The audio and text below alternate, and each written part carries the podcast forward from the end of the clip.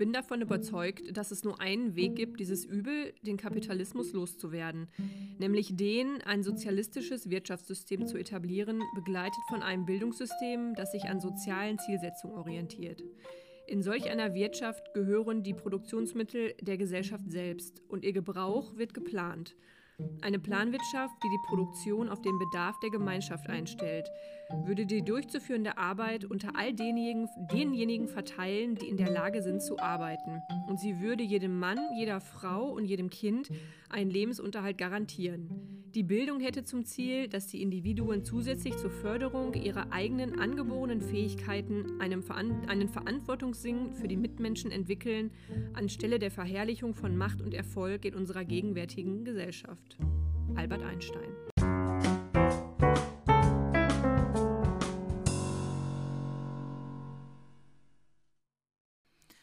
Mit diesem Zitat begrüßen wir euch herzlich zur neuen Folge des CSE-Podcasts Verabredet. Mein Name ist Maike van Ackern. Und mein Name ist Sarah Hermes. Verabredet ist der Podcast des sozialen Trägers CSE GmbH mit Sitz in der Ruhrmetropole Essen. Wir nehmen euch einmal im Monat mit auf eine spannende Reise durch die Themen, die unsere Arbeit begleiten. Dazu verabreden wir uns mit unterschiedlichen ExpertInnen, um mit ihnen über aktuelle und auch gesellschaftskritische Themen zu sprechen. Dazu haben wir uns heute digital mit unserem Jubilar Andreas Biroth, dem Geschäftsführer der CSE GmbH, verabredet. Herzlich willkommen. Du bist Hallo, jetzt Sarah. ein Jahr. genau. Du bist jetzt ein Jahr bei uns im, In der CSE. in der CSE GmbH, im Unternehmen. Ich wollte schon Träger sagen, aber das äh, kann man eigentlich Träger sagen? Trotzdem. Kann man auch völlig gut sagen, ist kein Problem. also, herzlich willkommen und herzlichen Glückwunsch genau. Dankeschön, Dankeschön. zu einem Jahr CSE. Ja, es ist ein cooles Jahr gewesen. Ist das so? Ich erinnere mich noch, dass du äh, auf den fahrenden Zug aufgesprungen bist und ähm, der war Stimmt. ja schon voll in G-GmbH-Fahrt äh, Und voll in Pandemiefahrt. und voll in Pandemiefahrt auch noch zusätzlich. Ja, das stimmt. Ja, genau. Das war, äh, das war ganz witzig tatsächlich. Also ich war selber in Quarantäne, bevor ich hier anfing, weil ich äh, nämlich noch just, als das Ganze losging, eine Woche in Tirol im Urlaub war und dann Eieiei. danach selber in, äh, ja, das war ganz krass, äh, in, in Quarantäne musste.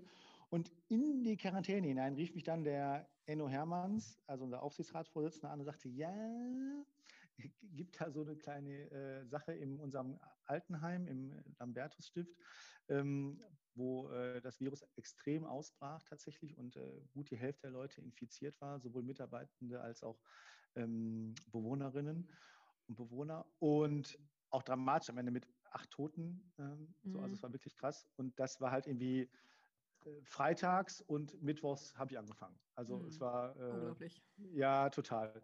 So, und äh, gleichzeitig habe ich halt die äh, erlebt, wie, wie, wie toll es ist, dass die CSE so ein Komplexträger ist. Also ja, von äh, nicht nur den, äh, ich sag mal, was ja viele Caritas-Organisationen machen, den ganzen pflegerischen Bereich, aber eben auch ähm, Kitas, die große Jugendhilfe, die Gefährtenhilfe und wie an der Stelle ähm, alle Hand in Hand gegriffen haben, um diese besondere Situation ähm, da in den Griff zu kriegen. Also wie viele Leute zum Beispiel auch eine pflegerische Ausbildung haben, die heute noch ganz woanders wieder tätig sind bei uns, die dann nochmal mit reingesprungen sind. Oder wie Mitarbeitende aus der Schulsozialarbeit äh, gesagt haben, ja, kein Problem mit den alten Leuten, die Skype-Konferenzen erkläre ich denen schnell, damit die mit ihren Familien, weil die ja völlig isoliert waren, da dann Kontakt aufnehmen können. Und ähm, wie die Leute, die sonst in der äh, Hospizarbeit tätig sind, auch mit den äh, Leuten, sowohl Leuten draußen vorgetrauert haben, als auch innen drin. Da haben ja, also diese acht Menschen, die ja verstorben sind,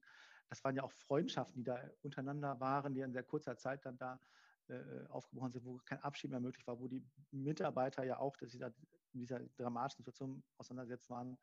Ähm, und so haben da alle ihre Kompetenzen eingebracht. Und ähm, so dramatisch das eine Situation war, hat das, glaube ich, auch unglaublich viel ähm, für das Gelingen, für das Organisationswerden äh, der CSE beigetragen. Also, dass die CSE sich schon eigentlich ziemlich nah ist, wobei es noch ja auch ein junges, ein junges Ding ist. So. Ja, genau. Das äh, würde ich sagen. Ja, du hast eigentlich gerade schon, also wir müssen ja erstmal erklären, warum wir uns heute mit dir verabredet haben. Für welches gerne. Thema du denn wohl unser Experte heute sein könntest. ähm, genau, wir haben uns überlegt, dass wir uh, über soziale Unternehmen sprechen im, im äh, Groben sozusagen. Genau, also quasi das GGMBH im Gegensatz zum ähm, vielleicht bekannteren Vereinsmodell oder was es da ja. noch so gibt, wo ich immer denke, dass es ähm, GmbH ist noch so neu und noch so fremd, obwohl es wahrscheinlich gar nicht so neu ist, aber ähm, das kommt vielleicht aber ja auch aus unserer Historie. Also genau, also aus ja, Sarahs natürlich. und meiner, ja, klar. weil wir ja damals noch beim Sozialdienst katholischer Frauen e.V. e.V. E Essen Mitte e.V. Ähm, angefangen haben, der ja nun mal ein Verein war. Ne? Und jetzt und auf einmal, und genau, ist. und noch ist. Und ist. Entschuldigung, ja, und noch ist. Und jetzt auf einmal arbeiten wir ja aber in einer GGMBH. So, die natürlich auch keine Ahnung, wie viel größer ist, als der SKF vorher war. Also ja, oh. schon einiges. Ne? Ungefähr doppelt so groß, ja. Würde ich auch sagen. Und ja, also es ist ja für, für Mitarbeiter ja auch schon anders. Ja. Verein oder GGMBH. Also ich, ja. Genau, aber vielleicht, ja, ja. du kannst auch was dazu also, sagen. Ja, sehr gerne. Ihr habt ja ein spannendes Zitat gebracht, wo ich erst dachte, könnte doch von Marx gewesen sein, so, ja. aber gut, sei es drum. Marx hatte ich auch erst, aber dann dachte ich, ach komm, nee. ja. Ähm, und ich glaube halt, dass ähm, das gar keine Frage so von äh, Kapitalismus ja oder nein ist, sondern dass es eher eine Frage von ist, wie kann man denn Strukturen schaffen, die dazu beitragen können, sinnvoll sich mit den Herausforderungen, die gar nicht mal in der operativen Arbeit liegen, sondern im ganzen Drumherum liegen, ähm, sich sinnvoll zu bewegen und auch äh, zu wappnen für die Herausforderungen, denen man sich stellen muss. So. Also die CSE hat ja jetzt in Summe knapp 1000 Mitarbeiterinnen und Mitarbeiter. Ähm, und da kommen ja ganz viele Fragen auf, ähm, die gar nicht mal mit der Frage zu tun haben, ähm, wie äh, wie passiert die operative Arbeit, wie pflege ich eine Person richtig, wie äh, äh, sind die Arbeitsabläufe in einer Kita, ähm, was ist in den Übergangswohnheimen zu beachten, was auch immer alles so, sondern auch ganz viele Fragen arbeitsrechtlich, steuerrechtlich, gemeinnützigkeitsrechtlich ähm, und auch betriebswirtschaftlich. und da ist es einfach gut, wenn man etablierte Systeme ähm, und das GmbH-Recht würde ich mal als solches beschreiben, ähm, auch im Bereich der Gemeinnützigkeit anwendet. Und auf den Gedanken kam der Gesetzgeber auch, ich habe das nochmal nachgeguckt gehabt, ihr hattet mir ja äh, irgendwie so schon eine Andeutung gemacht gehabt, in welche Richtung das heute gehen soll. Weil wir ähm, nett sind. Ja, das war total nett von euch, genau. Aber meine Vermutung war gar nicht mal so verkehrt. Ich hatte ja gesagt, zu Anfang der 2010er Jahre und es war 2013, hat der Gesetzgeber gesagt, so, wir wollen mal eben das dem Rechnung tragen und wollen halt Vereinen helfen, ihre äh, Haftungsmöglichkeiten äh, ein bisschen zu organisieren, neu zu organisieren und auch GmbHs die Möglichkeit geben, gemeinnützigkeitsrechtlich zu sein. So. Und ähm, ich finde das halt insoweit hilfreich. Ein Verein hat ja immer einen Vorstand, der den Verein so vertritt. Und da gibt es auch viele große Caritas-Verbände, die einen hauptamtlichen äh, Caritas-Vorstand haben, der sich um dieses Geschäft kümmert und einen ehrenamtlichen Caritas-Rat, der so eine Art Aufsichtsrat ist und da die Sachen organisiert. Das ist ein Weg, den viele gegangen sind. Und halt in Essen haben halt die beiden nahezu gleich großen Partner, der Caritas-Verband und der SKF gesagt, wir legen unsere operativen Dienste zusammen, weil wir eben die von mir beschriebenen Synergien äh, darin sehen, weil es gut ist, wenn die Leute Hand in Hand greifen können. Und ich glaube, das könnt ihr ja auch in eurer Arbeit immer wieder erleben, wie hilfreich das ist, dass die Tätigkeiten, die vorher beim Caritasverband waren und die beim SKF waren, äh, gut zusammenfließen können. Und schaffen das in einer neuen Rechtsstruktur, wo wir als Vereine weiterhin daran beteiligt sein können, wo wir als Vereine äh, unsere unser Propium einbringen können, also als SKF die Parteilichkeit für äh, Mädchen und Frauen, ähm, als Caritasverband die äh, Kompetenzen im Bereich Gesundheit und Pflege ähm, und in den langen, langen Traditionen äh, der Gefährtenhilfe, das mit einbringen können gemeinsam, da aber nur die Aufsicht führen darüber, weil es eben ideelle Vereine sind, sozusagen so, und äh, das sind auch ja, Ehrenamtliche, die das tragen. Ähm, und die hauptamtliche Arbeit soll gut geführt sein, soll gut begleitet sein. Und wir gucken nur, dass das in den idealen äh, Kontext passt, den wir uns vorstellen und wünschen und brauchen. Aber alle anderen Fragen sollen halt in der GmbH äh, gut organisiert sein. So, und das sind sie meines Erachtens auch. So. Aber sag doch mal kurz, ähm, was ist denn der grobe Unterschied zwischen einem Verein und einer GmbH? Also warum entscheidet man sich an irgendeiner Stelle vielleicht als Verein zu sagen, okay, das passt, diese Rechtsform passt nicht mehr für uns, wir müssen jetzt eine GmbH werden. Warum, wie kommt man dahin? Warum sagt man das? Also das hat verschiedene Gründe. Das eine, also das, das Haupt, ein Hauptargument ist äh, vor allem die Haftungsfrage. So, also wenn mal doch was in die Buchse geht, dann äh, ist man im Verein der Vorstand immer voll äh, haftbar. Okay. Äh, bei einer GmbH halt kann man das, ist das beschränkt auf das ähm, GmbH-Vermögen. Das ist das eine. Das andere ist, das hat auch was mit Transparenz zu tun. Also als Verein zum Beispiel äh, hat man ja keinerlei äh, Transparenzverpflichtungen. Also man kann sich so Siegel geben lassen und so weiter, aber das ist alles erstmal so im äh, ungeregelten Rahmen. Äh, als GmbH gibt es schon sehr klare Verpflichtungen, was irgendwie Bilanzen angeht, was Veröffentlichungspflichtungen angeht. Und das finde ich auch mal sehr gut, dass man sagt, wir sind als gemeinnütziger Bereich nicht in so einer Komfortzone, wo die Regeln, die außerhalb dessen gelten, für uns keine Anwendung finden, sondern wir ähm, sind genauso transparent. Wir veröffentlichen unsere Bilanzen, wir veröffentlichen äh, unsere Geschäftsberichte, wo ähm, klar ist, wie steht es um unser Unternehmen, wie das jede andere, ich sag mal, Bau GmbH auch tun muss, ähm, um das tun zu können. Also, weil das ist, wenn man das mal sich so überlegt, die CSE, ich habe schon gerade gesagt, hat knapp 1000 Mitarbeiterinnen und Mitarbeiter. Wir haben im vergangenen Jahr knapp 50 Millionen Euro Umsatz gemacht. Das ist ja durchaus ein großes Unternehmen auch.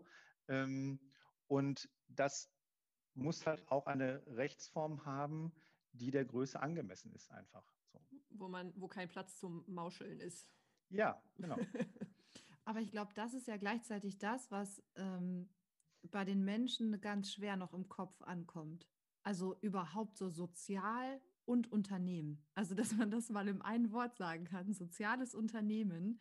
Ich glaube, das ist noch nicht ich glaube, selbstverständlich halt, in der Gesellschaft angekommen. Ich glaube, da fehlt halt ganz viel, ganz viel Wissen auch. Ich meine, bei dir ist es ja die Besonderheit, dass du quasi beides bist. Also du, halt, du, bist sozial und ein Unternehmen. Du kommst halt irgendwie aus, also du kommst halt aus beiden Welten, wo du, wo du vorhin ja, gesagt ja, hast, ja. dass, dass halt dieses, also nicht das operative Geschäft, sondern das Ganze drumherum auch stimmen muss, denke ich mir, ja klar, stimmt, aber da hat halt einfach überhaupt keiner von uns Ahnung von. Und ich meine, machen wir uns nichts vor, in den meisten Verbänden oder da steigt man halt mhm. auf. Du hast vielleicht als Sozialarbeiter angefangen und steigst dann als Pädagoge in den Rängen auf und dann sitzt du da als Sozialarbeiter in Geschäftsführung und hattest ja im schlimmsten Fall vielleicht nie eine Fortbildung auch zu dem Zumindest Thema. Zumindest ja auch, so, wenn ne? du als Verein angefangen hast. Ne? Ja, also ja. als kleinerer Verein. Oder als kleinerer ja. Verein wirst dann größer. Und das da ist ja auch einfach immer noch Realität, ne? dass kleinere Vereine da schon auch irgendwie so ein bisschen rumprutschen manchmal, Klar, weil sie es halt nicht besser wissen. So, da sitzt dann, weiß ich nicht, irgendwie die Angestellte einer Bank ähm, in, in der Rechnungsabteilung, weil die da von Buchhaltung ein bisschen Ahnung hat. So. ja, das ist nicht verkehrt, das ist schon richtig. Also, weil ich es ja kurz angesprochen habe, genau, also äh, ich bin beides. Äh, ich habe genau in einem ersten Ansatz Finanzwissenschaften studiert und habe aber gedacht, das kann nicht alles in meinem Leben sein, habe dann noch Pädagogik und Soziologie studiert und habe meinen Berufseinstieg dann als äh, Bildungsreferent gemacht und habe dann aber schnell gemerkt, äh, mich reizt es auch tatsächlich beide Themen so zueinander zu bringen mhm. und hatte dann bevor ich zur CSE kam, noch war ich noch Geschäftsführer beim Malteser Hilfsdienst. Auch eine sehr schöne Aufgabe und freue mich jetzt aber hier, wie gesagt, bei der CSE ähm, zu sein. Und genau das ist das Entscheidende. Weil ihr habt ja gesagt, ihr habt da gar keine Ahnung von und das ist ja genau das, was mich antreibt, dass ihr das nicht braucht. So, also das, äh, das wäre meine, das wäre unsere, das wäre das wäre jetzt unsere These.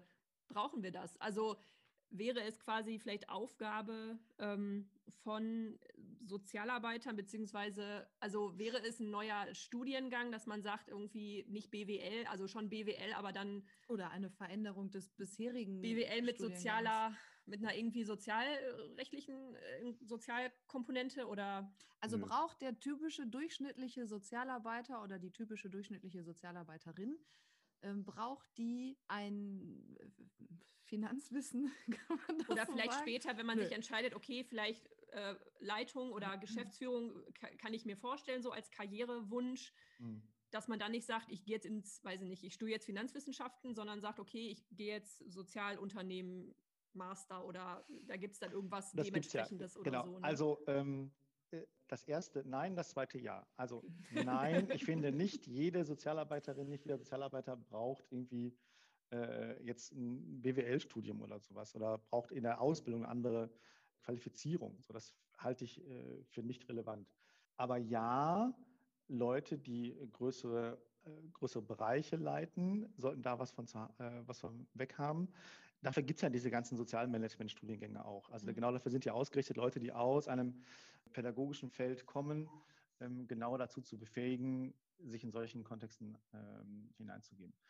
Ich finde aber auch, dass es einem, dass es uns als Unternehmen auch gut tut, wenn wir auch unser Wissen, dass, also dass das ganze betriebswirtschaftliche Wissen kein Herrschaftswissen ist, so, sondern dass auch irgendwie klar ist, so Leute, das ist euer Budget, in dem könnt ihr euch bewegen, damit auch nicht jeder Bleistift von mir freigegeben werden muss, sondern es völlig klar ist, so dass das gibt ja einfach, damit wir das Jahr hinkommen jetzt und ihr kriegt monatlich eine Liste, wo ihr gerade steht und dann habt ihr selber in der Hand, das zu machen. So, das ist ja äh, gar kein Hexenwerk und da finde ich, dafür braucht man kein, mhm. keine Ausbildung oder Studium oder so. Das ist irgendwie, finde ich, Lebenskompetenz so. Also zumindest von äh, Mitarbeiterinnen und Mitarbeitern, dass das nicht bei allen Menschen Lebenskompetenz ist, dafür gibt es uns ja. Das ist ja aber ein anderes Thema. So, so äh, genau. Was? Ich würde aber noch gerne. Also, ja, nee, sag ruhig, sag ruhig. Ja, also, weil ähm, ich finde, dass halt mit dem äh, mit der, mit der GmbH-Struktur, das reiht sich halt ein in eine, äh, ja, ich würde fast schon jahrhundertelange Kette zunehmender Professionalisierung der sozialen Arbeit. Also als auch Caritas anfing, der Caritas Amt Essen feiert demnächst ein 125-jähriges Jubiläum. Der SKF in Essen ist auch 120 Jahre schon alt, glaube ich. Mhm. Ähm, in dieser Zeit, da war ja auch die Vereinsgründung schon ein erster Schritt zur Professionalisierung weil irgendwie klar war, da waren Menschen, die äh, aus einer oft ja auch äh, spirituellen Grundhaltung heraus gesagt haben, wir müssen hier äh, was verändern. Also ne, die Caritas sagt ja Not sehen und handeln. Man, war nur, man wollte nicht nur in die Kirche gehen oder irgendwie mal ab und zu was äh, äh, Geld spenden, sondern wollte Strukturen schaffen, damit ähm, geholfen werden kann. Und hat dann irgendwann gesagt, wir nutzen das Instrument des Vereins, um eben unsere Arbeit zu organisieren. So, und äh, über die Jahre hinweg wurde das halt dann im wahrsten Sinne des Wortes immer Profession, professioneller, von der Profession kommend. Und das waren halt dann nicht mehr Leute, die irgendwie ehrenamtlich sich bei der Caritas engagiert haben, sondern haben die halt da, hat man Ausbildungsgänge für kreiert oder irgendwann sogar Studiengänge für kreiert, um ihm das Wissen, das man dabei äh, erlernt hat, weiterzugeben. In den 20er Jahren gab es noch keine Sozialarbeitsstudiengänge. Das war halt etwas, was man sich über die Jahre und Jahrzehnte hinweg äh, angeeignet konzipiert hat mhm. ähm, und kann heute äh, mit einer ganz anderen professionellen Haltung äh, die äh, Dienste erbringen. So, und das hat das mit der GmbH der nächste konsequente mhm. Schritt. Und ich war letztens noch, habe ich einen Seminarbesuch gehabt, also natürlich alles online, ist ja jetzt gerade irgendwie anders möglich. So, dass wir genau das aber auch äh, dem Rechnung tragen will, dass es verschiedene Modelle gibt, wie die Arbeit man juristisch formt. Also deshalb, man will mir gemeinnützige äh, Kommanditgesellschaften ermöglichen, man will äh, ähm, irgendwie das, die, die, die Vorgaben, die äh, in anderen Bereichen gelten, auf äh, GBRs und OHGs ausweiten. Also man möchte zunehmend sagen, es gibt Instrumente, die im Bereich des gewerblichen Handelns gut funktionieren, auch in der Gemeinnützigkeit ermöglichen. So, um einfach da eine Rechtssicherheit zu schaffen, damit die Arbeit im Vordergrund stehen kann und eben nicht mhm. andere Belange. Ja. Jetzt ist ja genau die spannende Frage, ob das denn funktionieren kann. Also inwiefern steht denn auch, ähm, jetzt bin ich schon einen Punkt weiter, als du ich willst, wollte aber noch dahin gehen. Okay, dann geh erst dahin. Was hältst du von Doppelspitzen? Also Finanz, also du bist es jetzt in einer Person so. Mhm.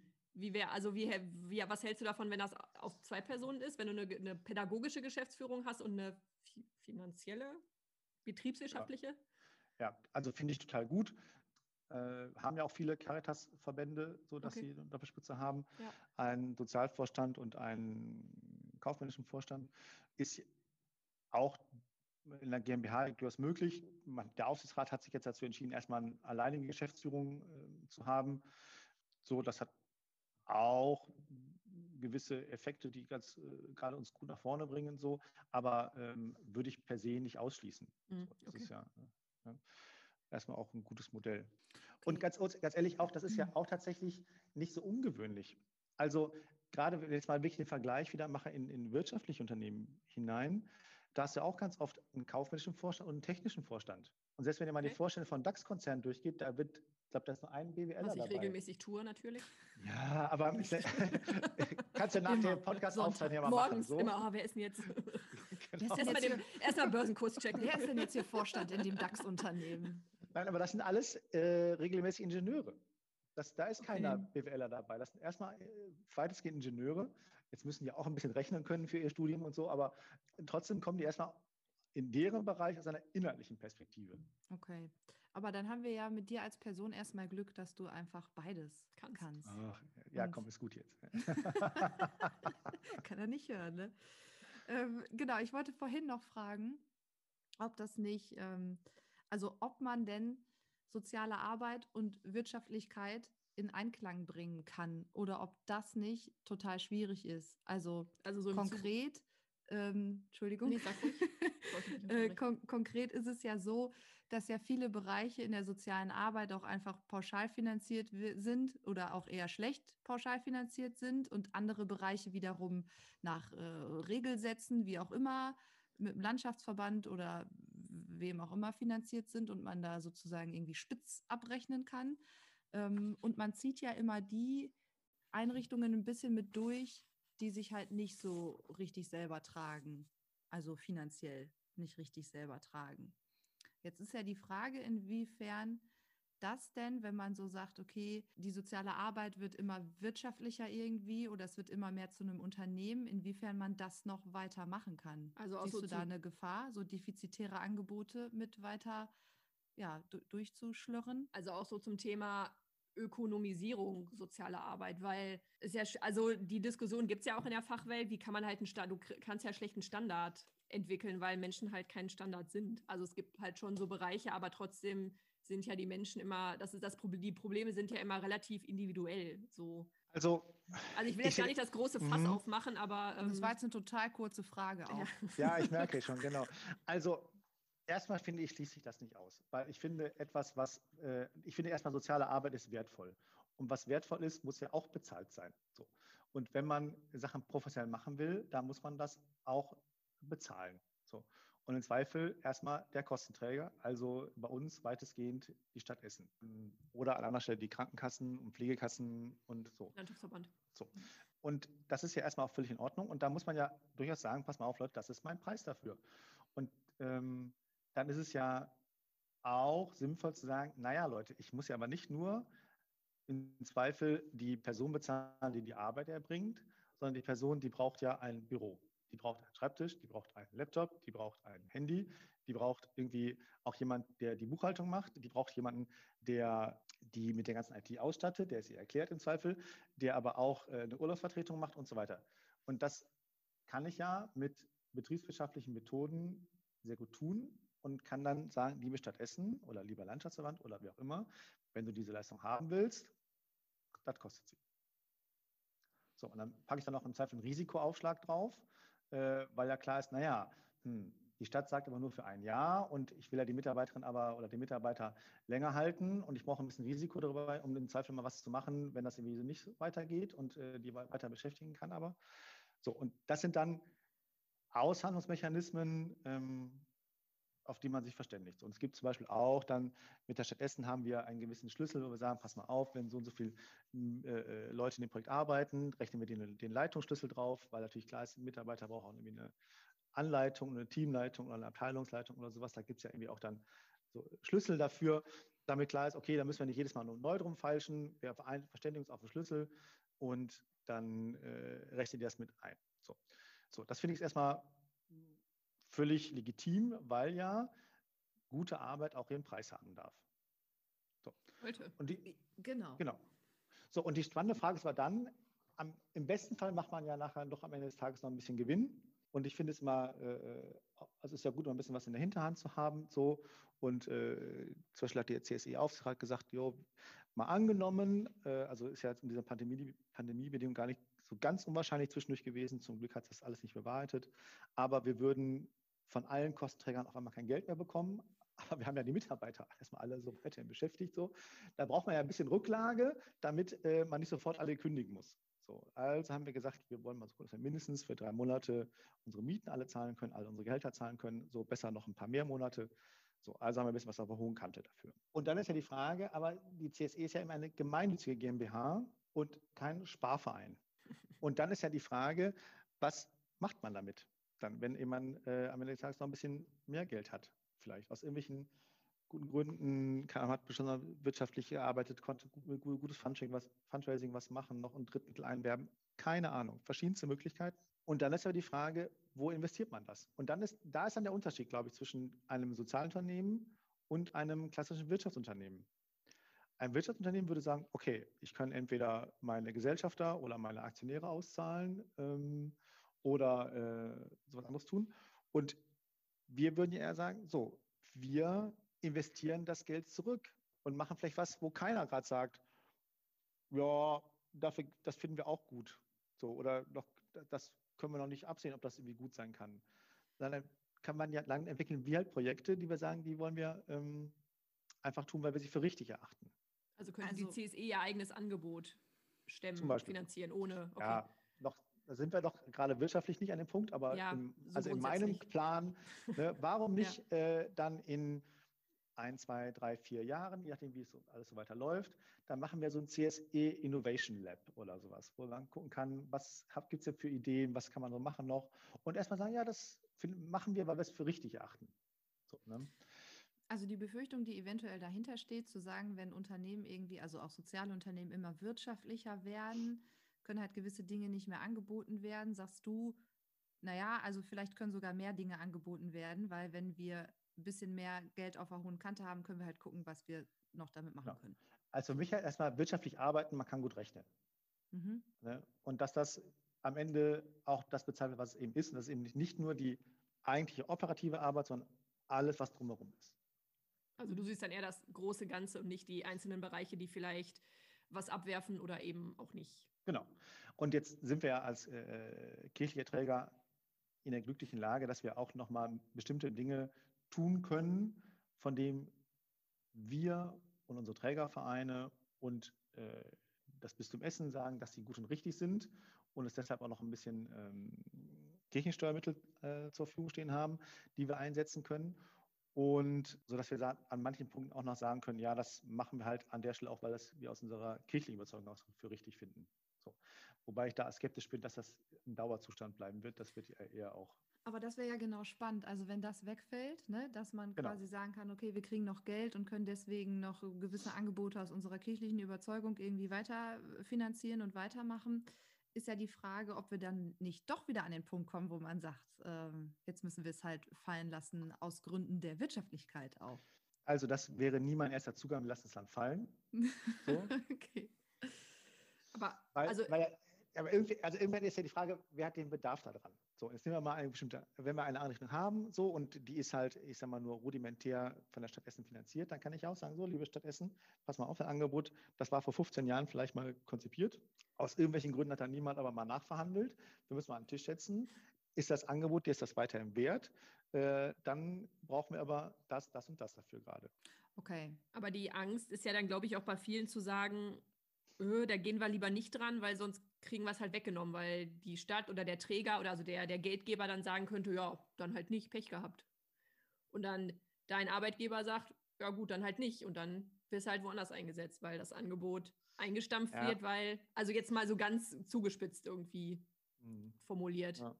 Das ist ja gar nicht so einfach. das, das ist korrekt. Also das ist einfach was, ich meine, ich komme oder wir kommen ja auch aus defizitären Angeboten und ähm, ja. bei uns, also auch in der Fachwelt, also auch bundesweit, kriegen wir das halt in anderen Trägern auch mit, dass sie dann eher sagen, öh, da gehen wir lieber nicht dran, weil einen Tag kriegen wir was weggenommen und dann. Äh, ja. So. Also wäre, wie gesagt, ist erstmal nicht mein Ansatz und zum Glück auch nicht die Gesprächskultur in der Stadt Essen gerade hier, wo man Ja, da ja, ja, ja. auch äh, sehr offen drüber sprechen kann. Und äh, auch wenn die Stadt, also wir können das ja mal durchspielen. So, ne, es gibt ein defizitäres Angebot und die Stadt Essen sagt, nee, wir haben aber nicht mehr Geld dazu. Corona hat uns zu viel Geld gekostet, wir können da im Haushalt nicht mehr für aufbringen. Ist ja auch eine freiwillige Leistung, so mehr geht gerade nicht. Kirchensteuermittel, nee, haben wir auch keine mehr. Bis zum Essen muss ja auch selber gerade, Klammer auf, übrigens auch, weil falsche Rechtsformen vorlagen, Klammer zu, ähm, Steuern nachzahlen Okay. ähm, haben wir auch kein Geld für. So, dann ist ja die Tatsache, das zu schließen, ja auch äh, erst das äh, letzte Mittel. So, weil, und da kommt ja der Unterschied zu einer klassischen, zu einer klassischen GmbH. Als gemeinnützige GmbH können wir ja auch Spenden einsammeln, können eine Spendenquittung ausstellen, so, und können ja auch auf Fördermittelgeber zugreifen, die uns Angebote finanz oder kofinanzieren, äh, auf die halt klassische Wirtschaftsunternehmen nicht zugreifen können. Also die großen äh, Lotterien, also Fernsehlotterie, Glücksspirale, die Aktion Mensch und was immer das ja wir als ein Beispiel. So.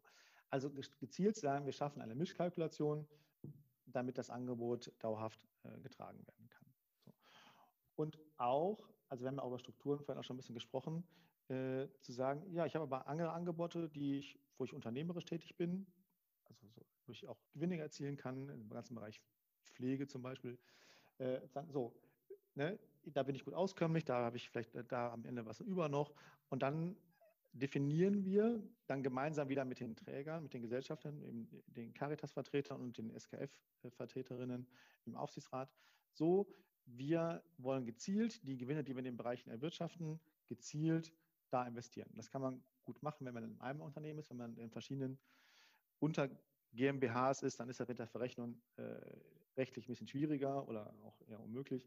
Und äh, deshalb bin ich ganz dankbar darum, dass wir halt ja in der CSE eben alle in einem Unternehmen sind, was äh, solche Sachen halt einfach ermöglicht, weil wir gezielt sagen dann, nein, das ist für uns äh, so wichtig, das machen wir weiter. Okay, also doch das Prinzip, man hat was, wo man Leistungen gut abrechnen kann und zieht dann was durch, was man eben nicht gut abrechnen kann. Genau.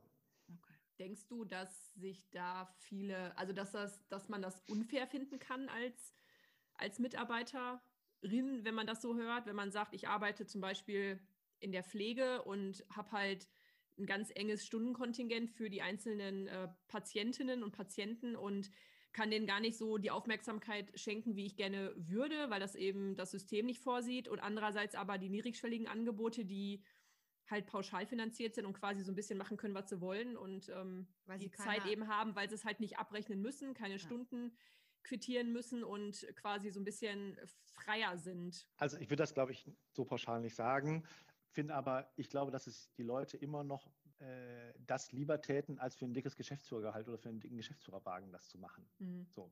Ja, ja. Also ne, private Pflegedienste haben erstens, also ist ja krass großes gesellschaftliches Thema und so, Ja, ähm, ja, müssen wir ja. jetzt nicht weiter thematisieren.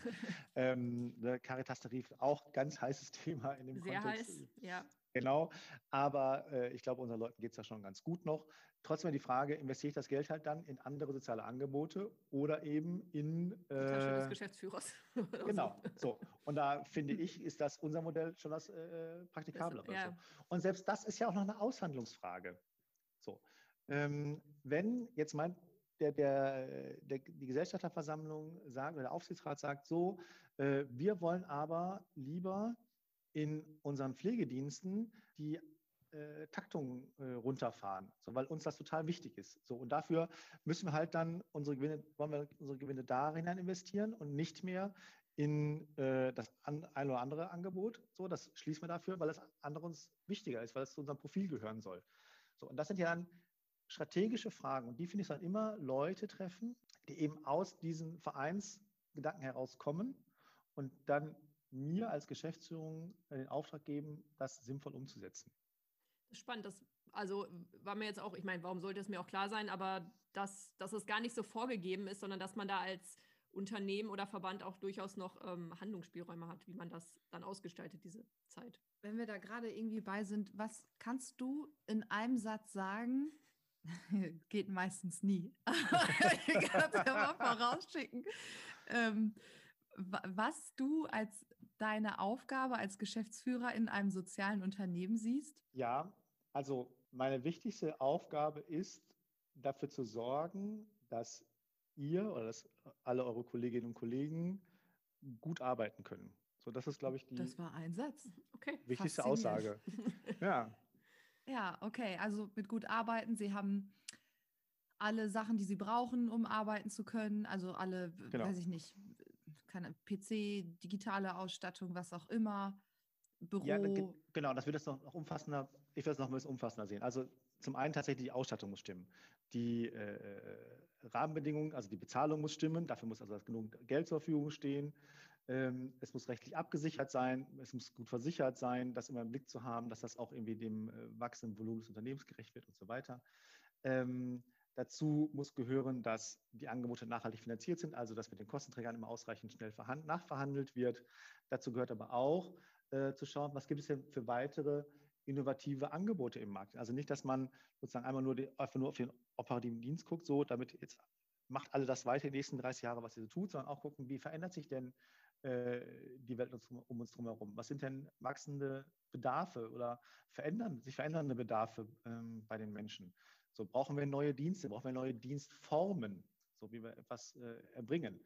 Also ich bin gerade dabei, in anderen Kontexten, wo wir um, um Erziehungsberatung stellen uns kümmern, über das Thema Blended Counseling, also äh, zu diskutieren. Also wie, wie können wir Beratung nicht nur äh, analog im Face-to-Face machen, sondern eben auch digitale Angebote machen.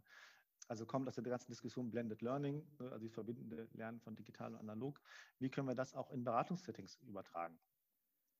Und dazu finde ich, gehört es auch als Geschäftsführer gucken, dass Leute gut arbeiten können, dass die dafür gut fortgebildet werden, dass sie die technische Ausstattung dafür haben, dass das auch finanziert ist vom Kostenträger, dagegen gerechnet ist, dass wir die äh, Leute motiviert sind, sich für neue Themen auch zu öffnen. All das, finde ich, gehört für mich dazu, dass Leute gut arbeiten können. Ist so. Das ist okay. das, das Schön, ist dass so. wir uns schon mal einig sind. Ja, ich glaube, also für Mitarbeiter ist es ja auch entlastend, wenn man halt weiß, dass da jemand ist, der dann im Der besten Falle Gutes Geschäftsführer ist. Ja, der Gutes im Schilde führt, aber ja auch, der sich damit auch auskennt. Also ne, sowohl die wirtschaftliche Seite als auch die sozialarbeiterische, pädagogische, keine Ahnung, fachliche Seite. Also ja, dann nicht, zumindest das, ja genau, sich halt, nicht, dass du jetzt weißt, wie man äh, irgendwie einen Menschen pflegt, so, aber ne, dass du halt ein Grundverständnis sagen, so ein Grund der Arbeit hast. und eine Haltung irgendwie auch. Oder eine Haltung dir bilden kannst dazu.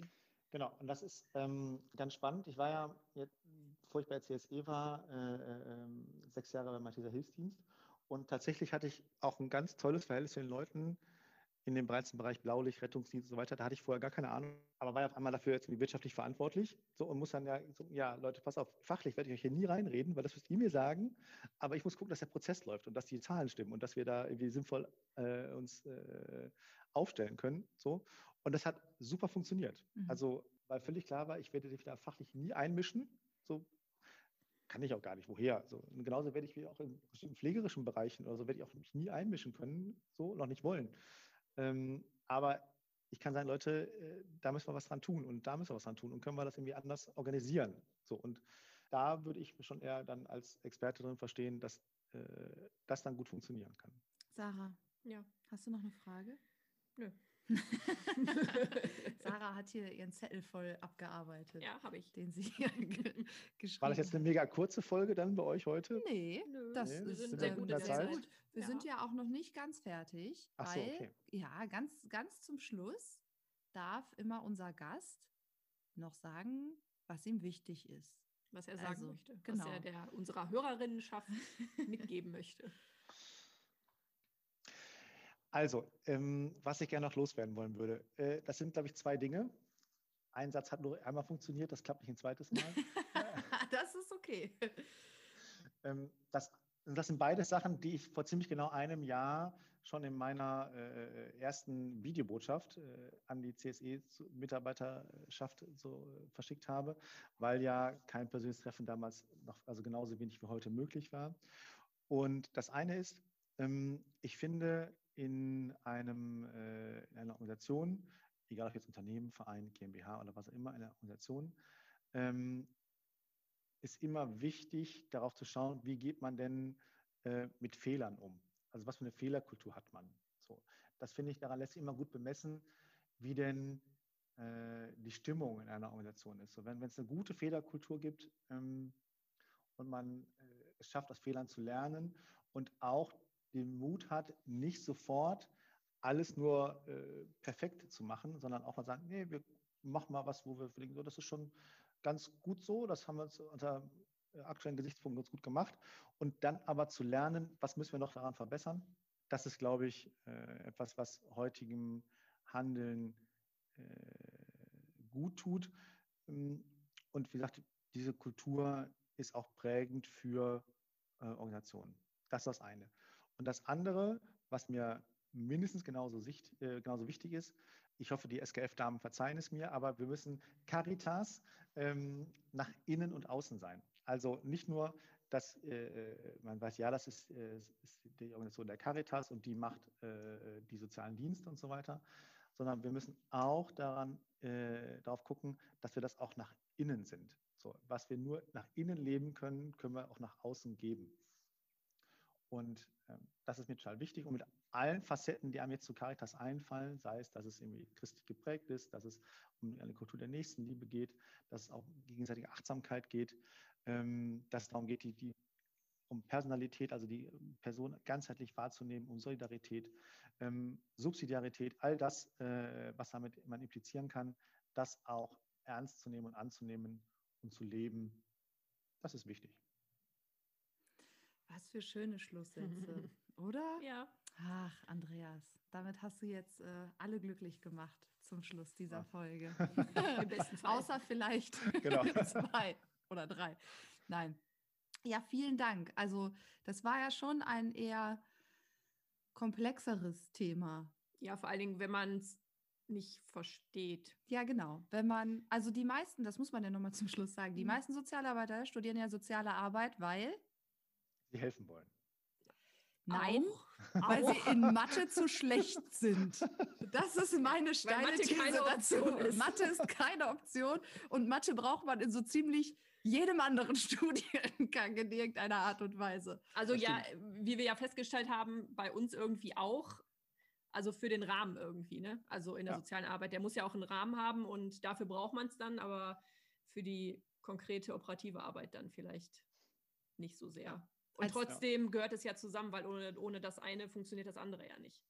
Ja, Ja, und ich glaube, So ist das, das konnten wir ganz gut Ich glaube, das ist zeigen. ein guter Schluss auch, dass das eine oder das andere irgendwie nicht. das gehen eine kann. kann nicht ohne das, Das andere. andere. Ja, das stimmt. Ja, Andreas, herzlichen Dank für deine Zeit gerne. und deine Erklärungen zu einem äh, komplexen Thema. Und wir freuen uns auf noch viele weitere Jahre mit dir als Geschäftsführer. da freue ich mich auch drauf. Danke euch beiden. Ciao. Danke dir, tschüss.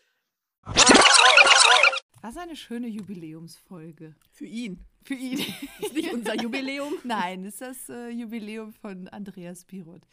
Ja, aber ist ja, also ich finde, man merkt ja schon, wie anders man das sehen kann, wenn man Ahnung davon hat. Ja, das, ja, genau, das wäre jetzt auch so mein Resümee dafür, dass man, ähm, oder von der Folge, dass ich glaube, so Unternehmen, also so Unternehmen an sich einfach auch total schlecht besetzt, also negativ besetzt sind. So, Der also Begriff meinst du? der Begriff ist Ja. negativ besetzt, genau, dass man irgendwie ähm, aus so tradierten Vereinen dann auch eher, also wenn man halt irgendwie aus dem Verein kommt und vielleicht so diese ganze kapitalistische Gesellschaft auch eher ablehnt, so nicht, also soll jetzt nicht heißen, dass man nicht trotzdem auch in ihr lebt, aber so grundsätzlich da auch Problematiken sieht, weil wir ja auch mit Klientel arbeiten, was dann eventuell der Gesellschaft auch nicht mehr zur Verfügung steht oder halt nicht mehr zur Verfügung stehen kann. Ähm, Ich glaube, es geht noch Ja. viel früher los. Das hatten wir ja vorhin auch ein paar Mal mit Profession. So, also dass man soziale Mhm. Arbeit halt auch immer noch nicht bis heute als Profession betrachtet oder nicht alle. Also, ne, natürlich professionalisiert sich soziale ja, also das, Arbeit das auch immer Ansehen mehr. halt, ne? Genau, aber ja, ja, wenn du irgendwie sagst, du studierst soziale Arbeit oder du bist Sozialarbeiterin, dann ist ja sofort, ah, den ganzen Tag quatschen und irgendwie Kaffee trinken ich und auch. so. Ne? Genau, das kann ich auch, dafür braucht man ja keine Ausbildung. Ja, dass sowas halt auch Teil von Professionalisierung ist, dass man sich halt unternehmerisch auch Professionalisiert. professionalisiert Ja. irgendwie. Und dass das ja wirklich auch ein Grund ist, warum so viele Sozialarbeiter davon keine Ahnung haben, weil sie sich damit einfach niemals beschäftigt haben. Und, und ja auch nicht müssen so, ne? Aber trotzdem herrscht dann da auch kleine, keine Aufklärung oder kein gutes, wie kann man es denn gut machen? Also in der Welt, in der wir leben, wie kann man es in dieser Welt halt gut machen? So, also so gut es irgendwie geht für alle Beteiligten. Mhm. So. Ja. Ja, von daher ist das, glaube ich, ähm, eine wichtige Folge für vor allen Dingen für alle SozialarbeiterInnen, vielleicht auch für diejenigen, die gerade erst SozialarbeiterInnen geworden sind, ähm, um direkt mal zu gucken, was, also wie man sich dem Thema denn auch wirtschaftlich nähern kann und wie wichtig denn da auch schon eine Wirtschaftlichkeit ist, aber dass das eine das andere halt nicht ausschließt und das eine auch nicht ohne das andere kann. Genau. Also was wir vorhin ja auch schon mal gesagt haben. Ja, ja. Ne? Spannende Folge. Wollen wir schon ähm, verraten, was wir nächstes Mal machen? Könnt ihr vielleicht so viel verraten? und sagen, dass es eine Doppelfolge wird. Eine Doppelfolge, ja. Die erste Doppelfolge sozusagen mit unterschiedlichen Akteuren, aber zu einem, ja, zu einem großen Überthema. Ja. So. Genau. Aus zwei, ja, Blickwinkeln noch nicht mal, aber zwei, kann man das denn nennen? Aus zwei verschiedenen Perspektiven. Ja, vielleicht. Vielleicht lassen wir es bei Perspektiven. Ja, und, und äh, verraten sonst gar nicht mehr und machen genau. einen krassen Cliffhanger bis äh, Mitte Mai. Immer am 15. eines Monats. Also die nächste Folge könnt ihr dann hören am 15. Mai. Ja, und dann bedanken wir uns wieder fürs Zuhören bei euch. Und ähm, freuen uns auf das nächste Mal mit euch. Genau. Bis dann. Bis dann.